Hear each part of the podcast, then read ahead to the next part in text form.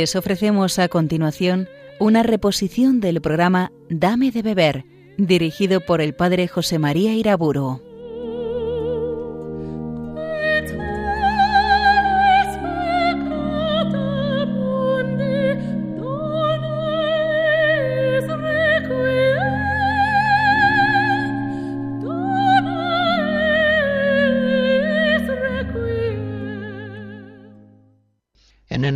Del Padre, del Hijo y del Espíritu Santo.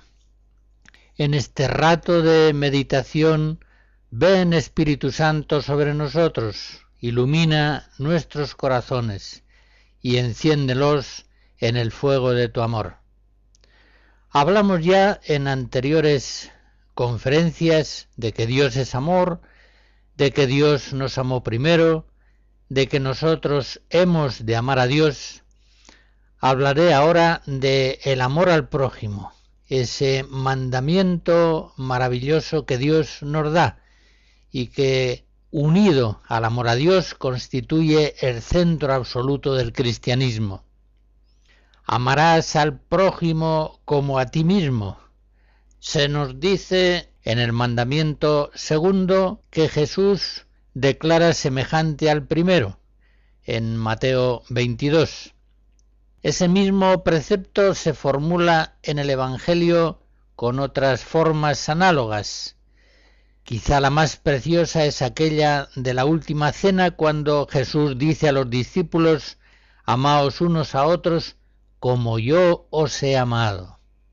Pero también hemos de recordar normas como aquella que da en Mateo 7 Jesús.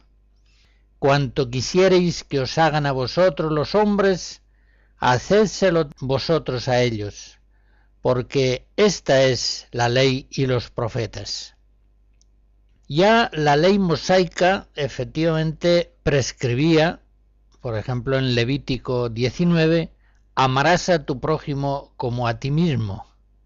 En este sentido el mandamiento al prójimo no es nuevo, lo propone Jesús reiterando el mandato del Antiguo Testamento. Es nuevo y completamente nuevo en cuanto que Jesucristo nos comunica el Espíritu Santo, el Espíritu del amor divino trinitario, y eso nos da una posibilidad sobrehumana para cumplir ese grandioso mandato. Llama la atención que en el Nuevo Testamento se habla de el amor a Dios con una relativa sobriedad, se da por supuesto y se afirma en alguna ocasión explícitamente que es el mandamiento primero y principal. Pero el Nuevo Testamento se centra sobre todo en el amor al prójimo. En ocasiones parece que es el único precepto. En la última cena Jesús insiste en él, cuando dice a los apóstoles, os doy un precepto nuevo, que os améis unos a otros como yo os he amado. En esto conocerán todos que sois mis discípulos, si tenéis caridad unos para con otros. Juan 13. La misma insistencia de esa enseñanza de Jesús la encontramos en los apóstoles. San Pablo, por ejemplo, en Gálatas 5 dice que toda la ley se resume en este solo precepto. Amarás a tu prójimo como a ti mismo. Y en el capítulo 6 de Gálatas añade, esta es la ley de Cristo. Efectivamente, los que en el Espíritu Santo hemos recibido la filiación divina, hemos recibido el espíritu del amor de Dios que ama a los hombres. Por tanto, si somos dóciles a Él, amaremos siempre a nuestros hermanos es Dios que vive en nosotros como en un templo, el que internamente por su espíritu ama a través de nosotros a los hombres. Y tengamos en cuenta que Dios tiene en sí mismo, en su propia bondad, la causa de su amor a los hombres. Él nos ama porque Él es bueno, con un amor difusivo de su bondad. No nos ama porque nosotros seamos buenos. nosotros somos malos, somos pecadores. Si Él nos ama, es porque Él es bueno, y amándonos nos hace buenos por su gracia. El amor de Dios es la causa de la bondad que hay en nosotros. De una manera análoga, los que hemos recibido el Espíritu Divino, amamos a los hombres en un movimiento espiritual plenamente gratuito y difusivo. Un movimiento que parte de Dios. Dios ama porque Él es bueno y nosotros amamos a nuestros hermanos porque Dios ha puesto su bondad en nosotros. Nosotros amamos al prójimo con un amor total y sincero, porque Dios, que es amor, habita en nosotros y nos mueve siempre internamente con su gracia a amarles. De este modo, nuestro amor a los hombres participa de la calidad infinita del amor divino. San Juan Evangelista enseña claramente que el amor a Dios es fuente del amor al prójimo. En la primera carta suya, en el capítulo 3, nos dice, Él, Cristo, dio su vida por nosotros, y nosotros debemos dar nuestra vida por nuestros hermanos. Y en la misma carta, en el capítulo 4, si de esta manera nos amó Dios, también debemos amarnos unos a otros. Nosotros tenemos de él este precepto, que quien ama a Dios, ame también a su hermano. Por tanto, todo parte de que Dios es amor y de que Él nos amó primero. No olvidemos tampoco que es Dios mismo quien causa la amabilidad de los hombres. En realidad no es posible que amemos al prójimo por sí mismo sin referencia a Dios, pues nuestro prójimo no tiene en sí mismo ni su razón de ser ni su razón de ser amado. Al prójimo, como se ha dicho siempre en la tradición cristiana, le amamos por Dios. Dios es la causa del amor que tenemos a nuestros hermanos. Él es el que nos mueve a ese amor. Y Él es el que pone en nuestros hermanos la amabilidad, pues Él les está dando el ser, la bondad y la belleza. Escucharemos en las pausas musicales fragmentos de la Sinfonía Primera de Brahms.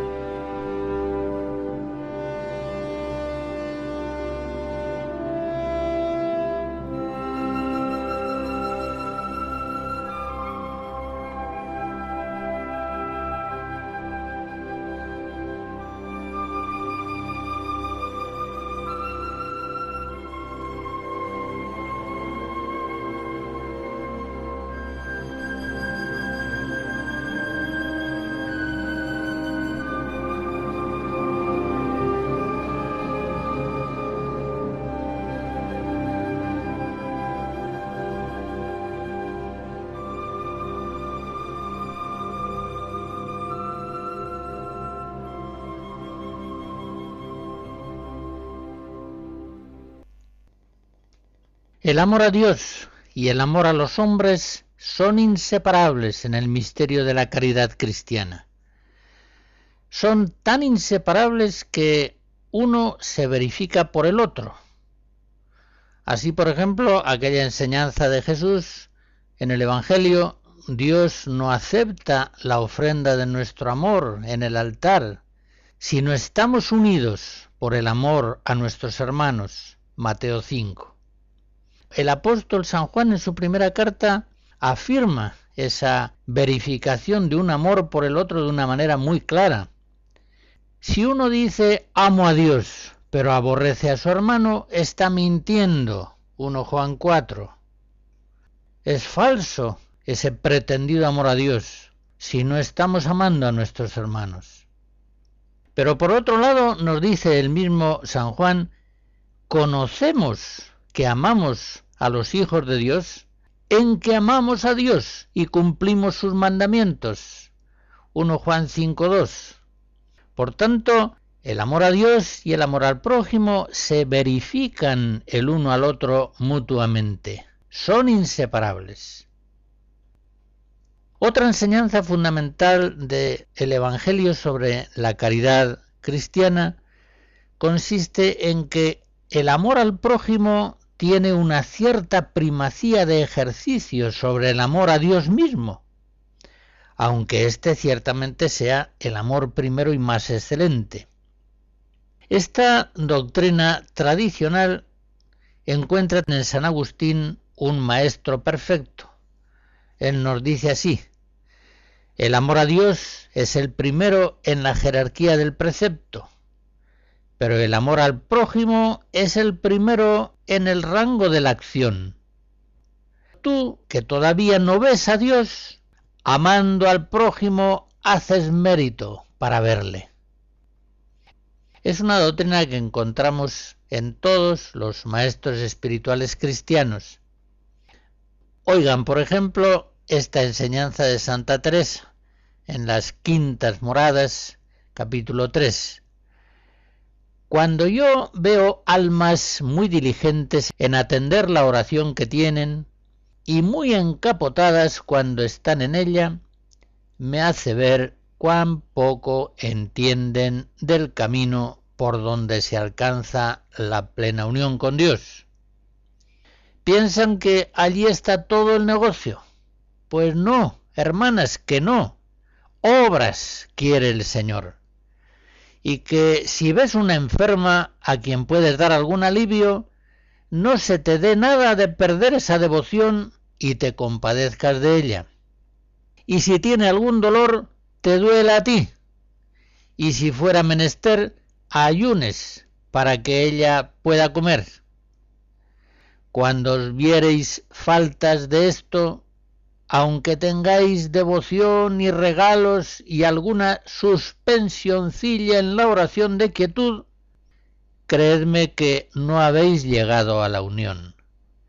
Y pedid a nuestro Señor que os dé con perfección este amor al prójimo.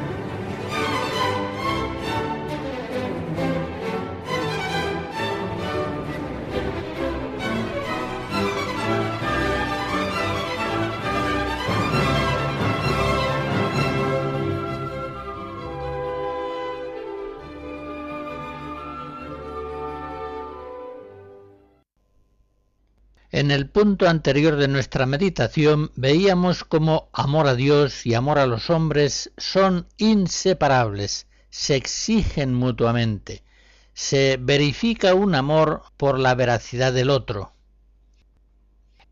También veíamos cómo el amor al prójimo tiene una cierta primacía de ejercicio, incluso sobre el amor a Dios mismo aunque este sea el amor primero y más excelente, y en definitiva el amor que se está afirmando en el mismo amor a nuestros hermanos.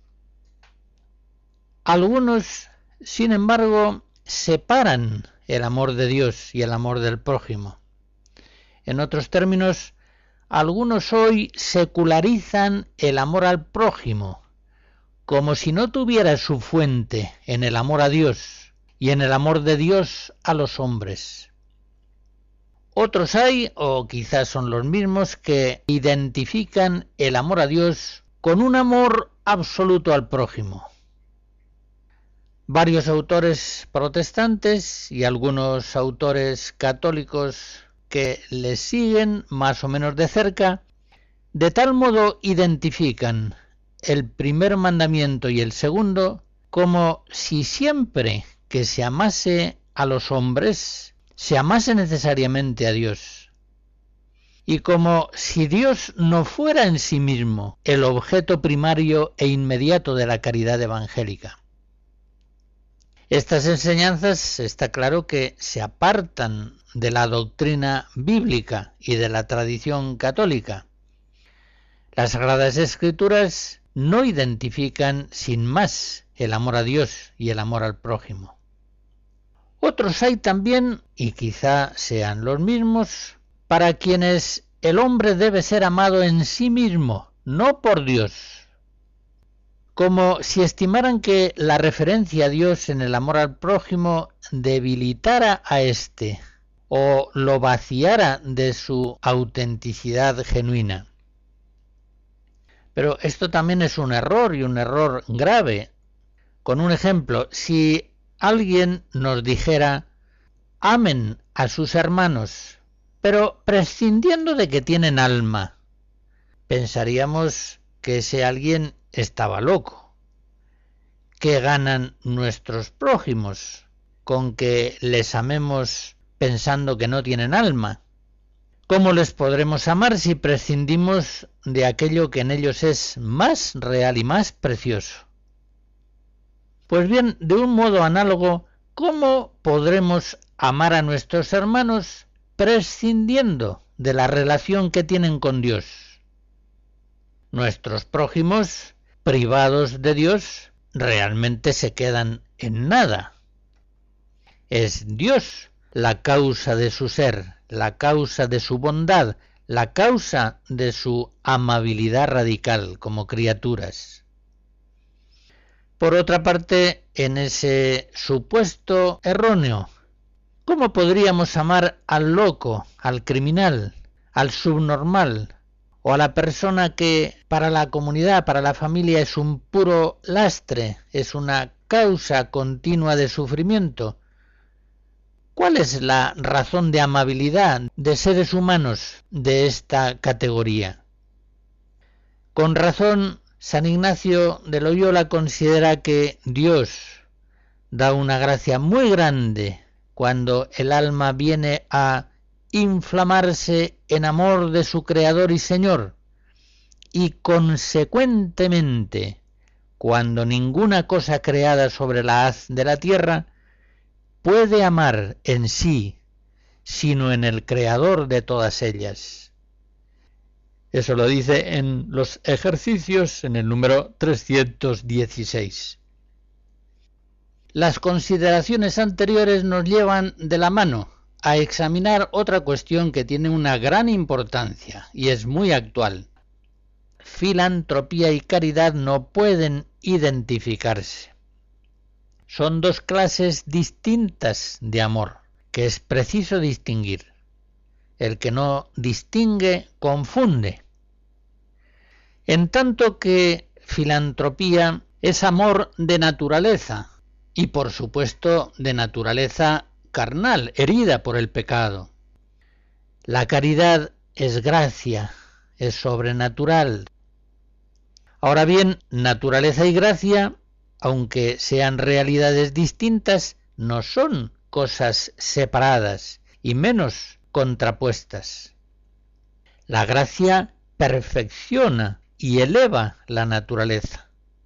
Y del mismo modo, la caridad sana, perfecciona y eleva la filantropía, el amor natural. Es posible, y así lo enseña San Pablo explícitamente, que un hombre dé su hacienda o la misma vida corporal y que si lo hace sin caridad ese amor no le aproveche en orden a la vida eterna. 1 Corintios 13. Por tanto, se distingue filantropía y caridad. Y en ese mismo sentido enseña Santo Tomás, quien tiene caridad a Dios, con la misma caridad ama al prójimo. Pero uno puede amar al prójimo sin tener la virtud de la caridad, con otra clase de amor. Suma Teológica, Secunda Secunde 18.2. Los padres de la Iglesia han insistido siempre en la novedad radical de la caridad cristiana, cifrándola en la recepción del Espíritu Santo, el amor divino que ha sido difundido en nuestros corazones. Así, por ejemplo, leemos en San Agustín, los cristianos escuchan y guardan estas palabras, os doy un mandamiento nuevo, que os améis mutuamente. Pero no como se aman quienes viven en la corrupción de la carne, ni como se aman los hombres simplemente porque son hombres, sino como se aman todos los que se tienen por dioses e hijos del Altísimo, y llegan a ser hermanos de su único Hijo, amándose unos a otros con aquel mismo amor con que Él los amó. Este amor nos lo concede, es pues un amor de gracia, este amor nos lo concede aquel mismo que dijo, como yo os he amado, amaos vosotros mutuamente. Para esto nos amó, precisamente, para que nos amemos unos a otros. Es decir, con su amor hizo posible que nos vinculáramos estrechamente y como miembros unidos por tan dulce vínculo formáramos el cuerpo de tan espléndida cabeza. Textos como este de San Agustín nos enseñan claramente cuál es la doctrina católica, la doctrina bíblica y tradicional. Filantropía y caridad se distinguen, no se confunden. Se distinguen por el motivo, por el fin, por los medios, por la eficacia, por el premio. Lo podemos ir analizando punto por punto. Filantropía y caridad se distinguen por el motivo. El amor filantrópico ama al hombre por sí mismo, por sus propios valores naturales, los que tenga, salud, belleza, fuerza, bondad, inteligencia. Ama a los hombres sin relación con Dios, y claro, por eso es amor que se debilita, que se cansa de amar, o es amor que cesa cuando disminuyen o desaparecen esos valores. Cuando una persona deja de ser bella, agradable, inteligente, servicial, el amor natural deja de amarle. El amor caritativo, por el contrario, tiene otro motivo, sin ignorar, por supuesto, o menospreciar esos valores del hombre, la caridad le ama movido por el amor del mismo Dios, como una irradiación gratuita y difusiva de su bondad. Dios nos ama porque Él es bueno, no porque nosotros lo seamos. Y nosotros, hijos de Dios, que hemos de ser perfectos como nuestro Padre Celestial, amamos a nuestros hermanos porque él vive en nosotros porque Él ha puesto en nosotros su bondad, su bondad difusiva. Y por eso tenemos capacidad de seguir amando a nuestros hermanos, aunque pierdan ciertos valores, aunque sean unos malvados, aunque sean nuestros enemigos personales. Filantropía y caridad se distinguen también por el fin. La filantropía pretende el bien natural del hombre amado, el bien temporal. Pero la caridad, al mismo tiempo que pretende esos bienes temporales y naturales, más todavía pretende el bien sobrenatural y eterno, que va unido a la glorificación de Dios en el mundo. Filantropía y caridad se distinguen por los medios. La filantropía es amor que para obtener sus fines usa medios exclusivamente naturales. La caridad, en cambio, emplea medios naturales y sobrenaturales. Piensen, por ejemplo, en unas religiosas asistenciales que dedican su vida a la atención abnegada de los pobres, de los más miserables.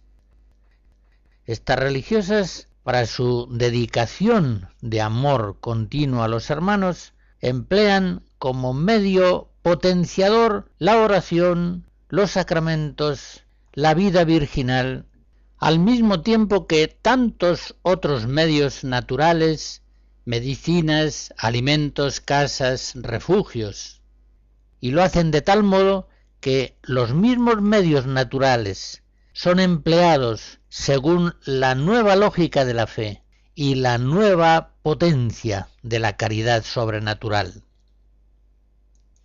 También filantropía y caridad se distinguen por su eficacia, por su fuerza efectiva. La fuerza benéfica de una ONG formada por agnósticos bien intencionados suele ser muy inferior a la fuerza benéfica de una misión católica. En esta el amor muestra una abnegación, una capacidad de entrega y una duración de años, de decenios que difícilmente se encuentra en una ONG, basada, como digo, solamente en un amor natural, compasivo. Algo semejante podríamos decir al comparar un matrimonio civil basado en el amor natural con un matrimonio sacramental basado en la fuerza del amor de Cristo. Esas bodas civiles fácilmente terminan en divorcios, mientras que el matrimonio sacramental cristiano, edificado sobre la roca de la fe, de la esperanza, de la caridad, de la virtud sobrenatural de la caridad, muestra una fuerza de amor, de perduración, de fecundidad que raramente se encuentra en los matrimonios meramente civiles. La filantropía no muestra gran eficacia, pues es amor del hombre adámico que está enfermo, y que está enfermo concretamente en su voluntad, en su capacidad de amar con abnegación. Suele ser pues un amor que tantas veces se reduce a la familia o a los amigos o a un cierto sector social o ideológico que resulta afín es un amor frecuentemente interesado, que está necesitado de gratificaciones sensibles y que por eso mismo cesa fácilmente con lo adverso, con la falta de gratitud, y que es capaz de pervertirse incluso en grandes crímenes. Abandono del cónyuge, divorcios, traiciones a los amigos, aborto de los hijos concebidos, eutanasias, es un amor ambiguo que puede derivar y muchas veces deriva indudablemente en grandes crímenes. Pero la caridad, como históricamente lo tiene bien probado, es un amor excelsamente eficaz, es fiel, es fuerte, es un amor paciente, desinteresado, gratuito, universal, es una maravillosa participación en el maravilloso amor de Dios. Esas cualidades preciosas del amor sobrenatural de la caridad las canta San Pablo en 1 Corintios 13, el himno a la caridad. Por último, la filantropía y la caridad se distinguen también por el premio. La filantropía no consigue de suyo el bien eterno de sus amados, ni tampoco logra la vida eterna para el filántropo que no funda su amor en Dios. Ya recordaba hace un momento la enseñanza de San Pablo en 1 Corintios 13 cuando nos dice, si no tengo caridad, no soy nada y si repartiere toda mi hacienda y entregara mi cuerpo al fuego, no teniendo caridad, nada me aprovecha. Por el contrario, los actos de la caridad, los actos del amor sobrenatural, aunque sean mínimos, el don de un vaso de agua fresca, Mateo 10, aunque estén realizados en lo secreto y nadie los advierta, reciben un premio inmenso del Padre Celestial que ve en lo secreto. Mateo 6. No debemos mirar, por supuesto, con menosprecio, menos aún con aversión, la filantropía, el amor natural. Podríamos decir que es un prólogo al logos del amor sobrenatural, una preparación al Evangelio. Pero no podemos igualar filantropía y caridad, porque son muy diferentes.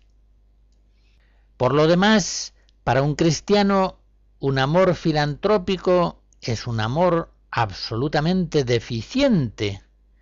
Él está llamado como hijo de Dios a participar de la naturaleza divina. Él está llamado a amar a los hermanos con el amor de Dios, con ese amor que ha sido difundido en nuestros corazones por el Espíritu Santo que nos ha sido dado. El cristiano está llamado a amar a los hermanos con los motivos, los fines, los medios, la eficacia, la calidad propias del amor sobrenatural de la caridad.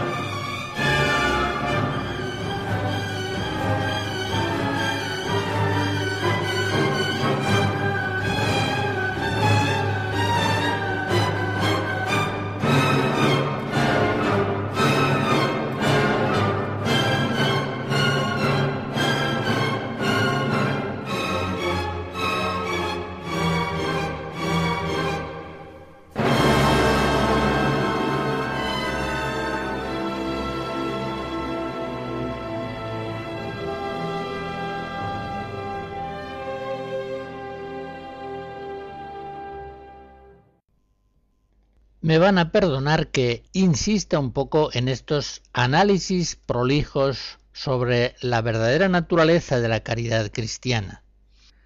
Porque es que precisamente el amor al prójimo siendo el centro de nuestra vida espiritual, ha de ser entendido a la luz genuina de la fe y ha de estar libre de toda visión errónea. En la historia de la Iglesia la consideración de el amor natural ha conocido muchos errores y haciendo síntesis de ellos podríamos considerar dos errores absolutamente contrarios entre sí. El primer error es el de aquellos que han negado la posibilidad misma de la filantropía.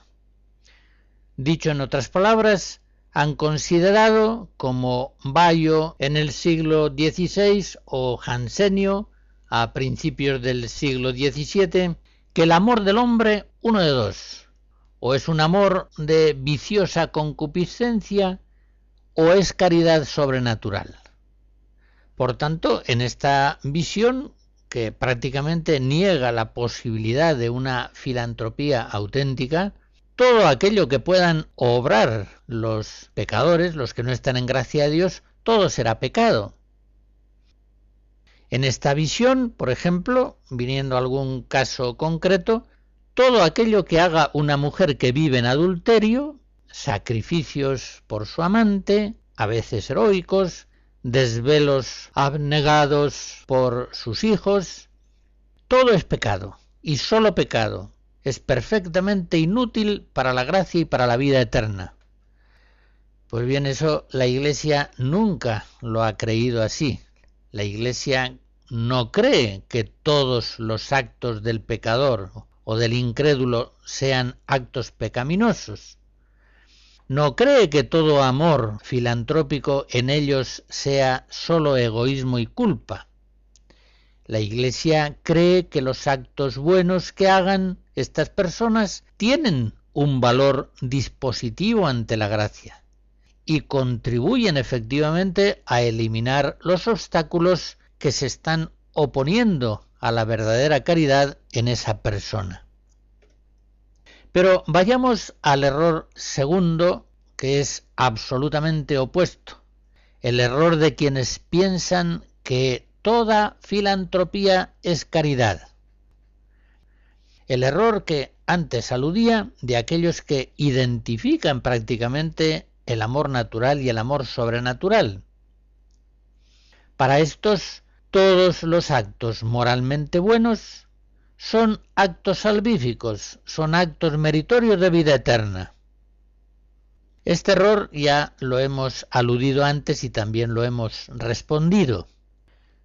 Una persona puede realizar actos buenos de amor, puede repartir su hacienda a los pobres, puede realizar otros actos en un impulso de amor natural que, sin ser pecaminosos, no son, sin embargo, meritorios de vida eterna.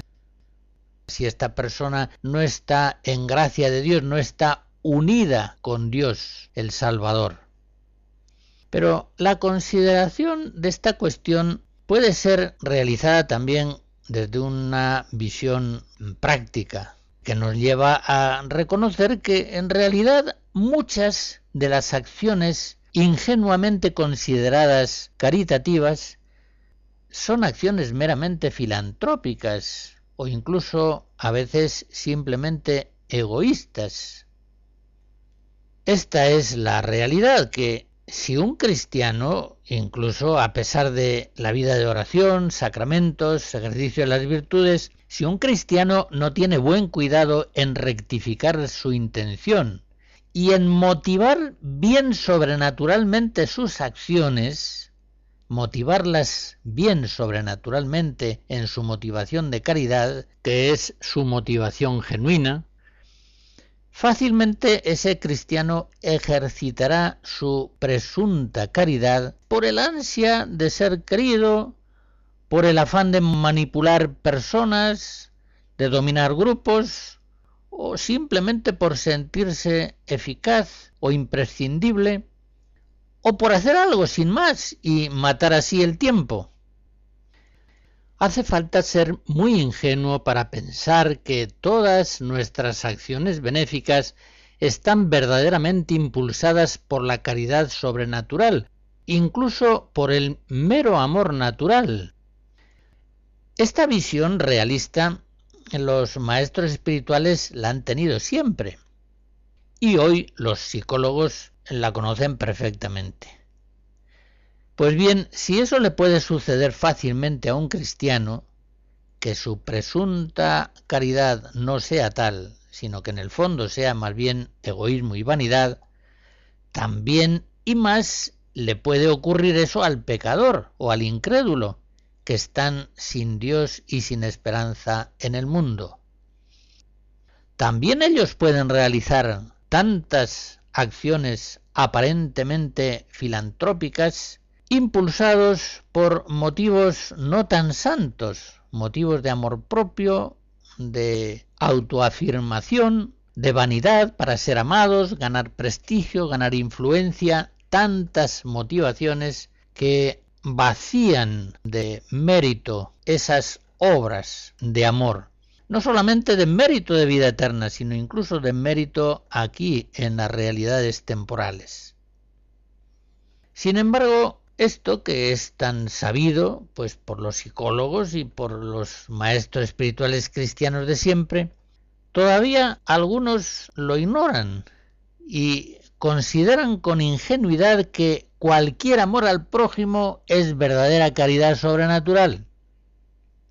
Y esa credulidad se hace extrema en los ingenuos aludidos cuando ven que una persona ama sin estar motivada por dinero o por sexualidad, como si en tales casos ya automáticamente resultara superfluo todo discernimiento espiritual.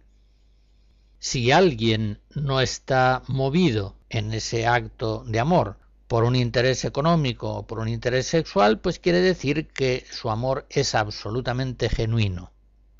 Pues bien, de este modo ignoran estos que, además del dinero y del sexo, hay innumerables ídolos potentísimos. La soberbia, la vanidad, el afán de popularidad, la autoadmiración. Son estos ídolos potentísimos a los que el amor falso puede hacer la ofrenda perdurable de su más aromático incienso. El idólatra hasta puede entregar su vida en honor de sus ídolos.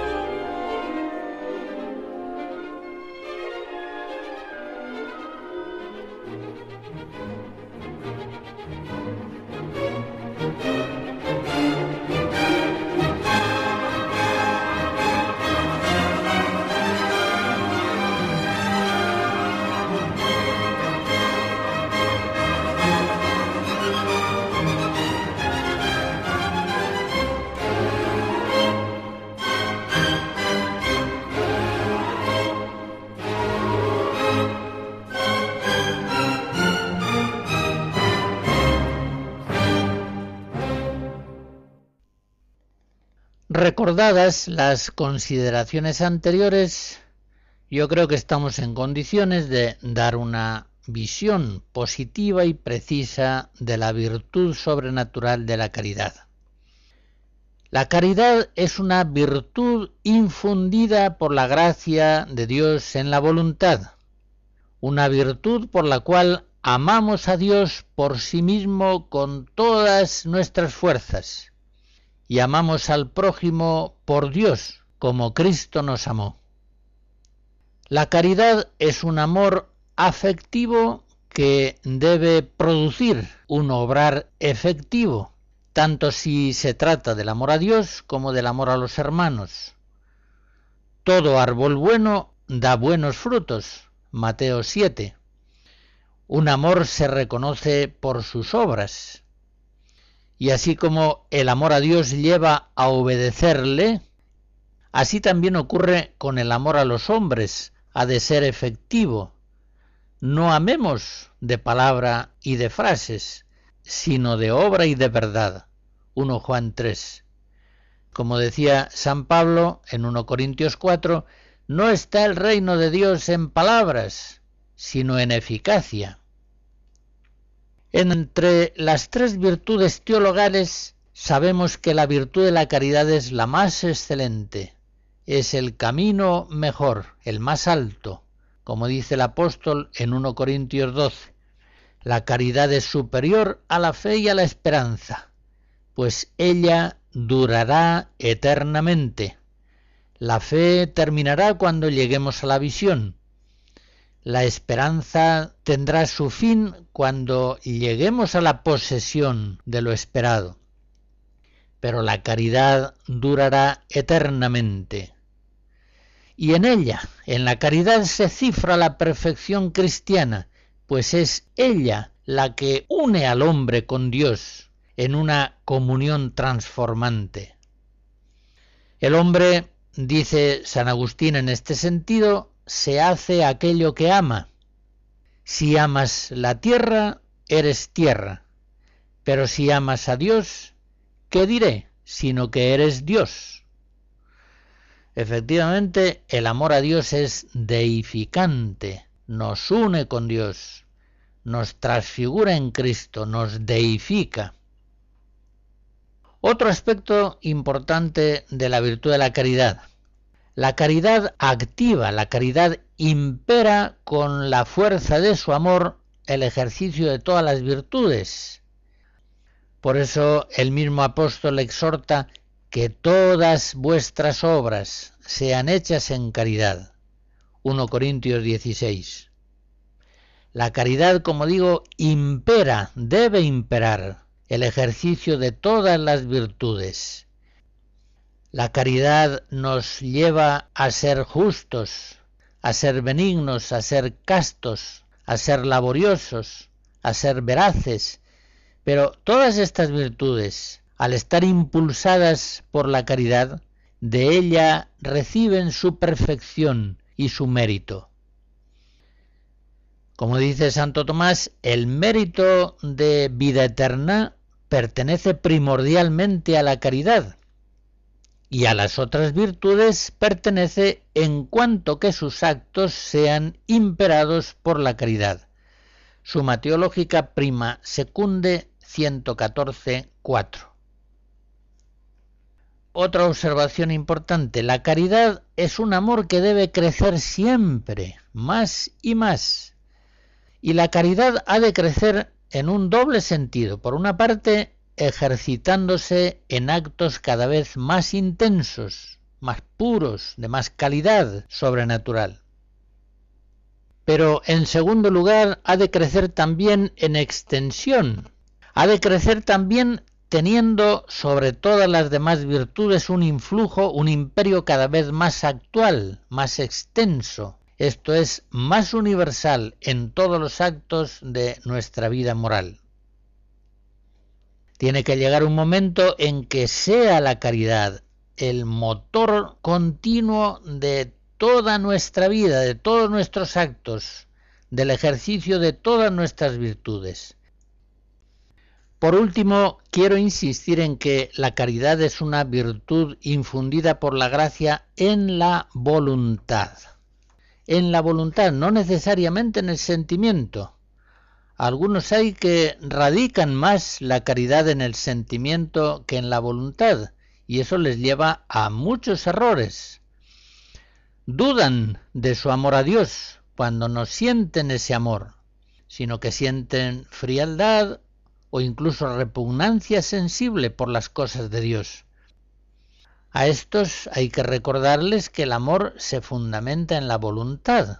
Por la voluntad es por la que el hombre quiere, ama, elige, obedece, da, se entrega. Por tanto, independientemente de lo que el cristiano siente o deje de sentir en su relación con el Señor, el cristiano ama al Señor en la medida en que guarda sus mandamientos, es decir, en la medida en que hace suya la voluntad divina. El que recibe mis preceptos y los guarda, ese es el que me ama. Juan 14.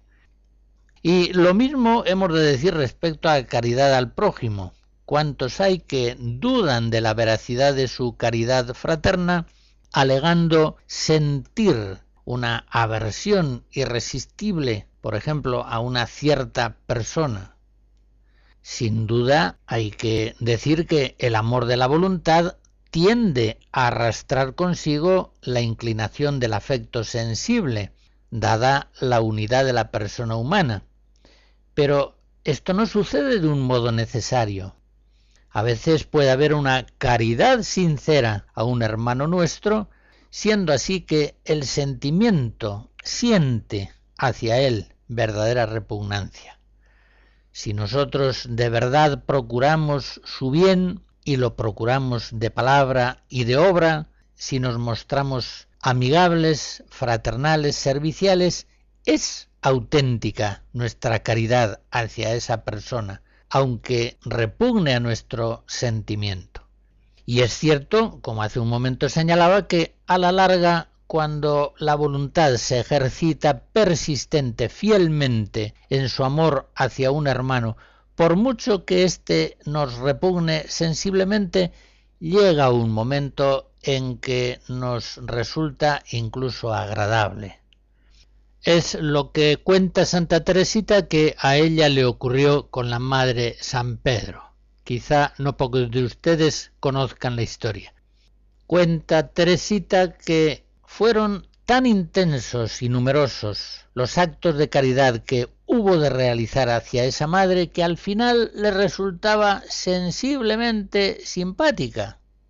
Esto es una cosa que se comprende perfectamente, dada la unidad de la persona humana. Bajo la acción transformante de la gracia, entra dentro de la lógica psicológica del amor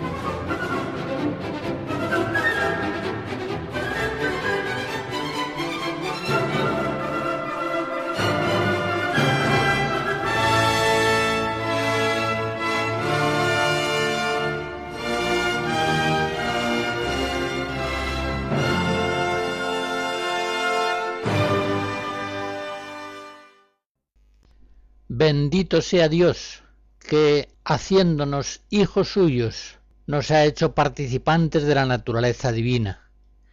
Nos ha dado por la fe participar en su sabiduría y por la virtud de la caridad participar de su amor divino, trinitario, sobrehumano, celestial.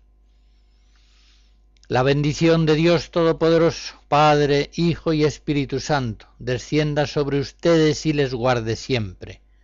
Amén.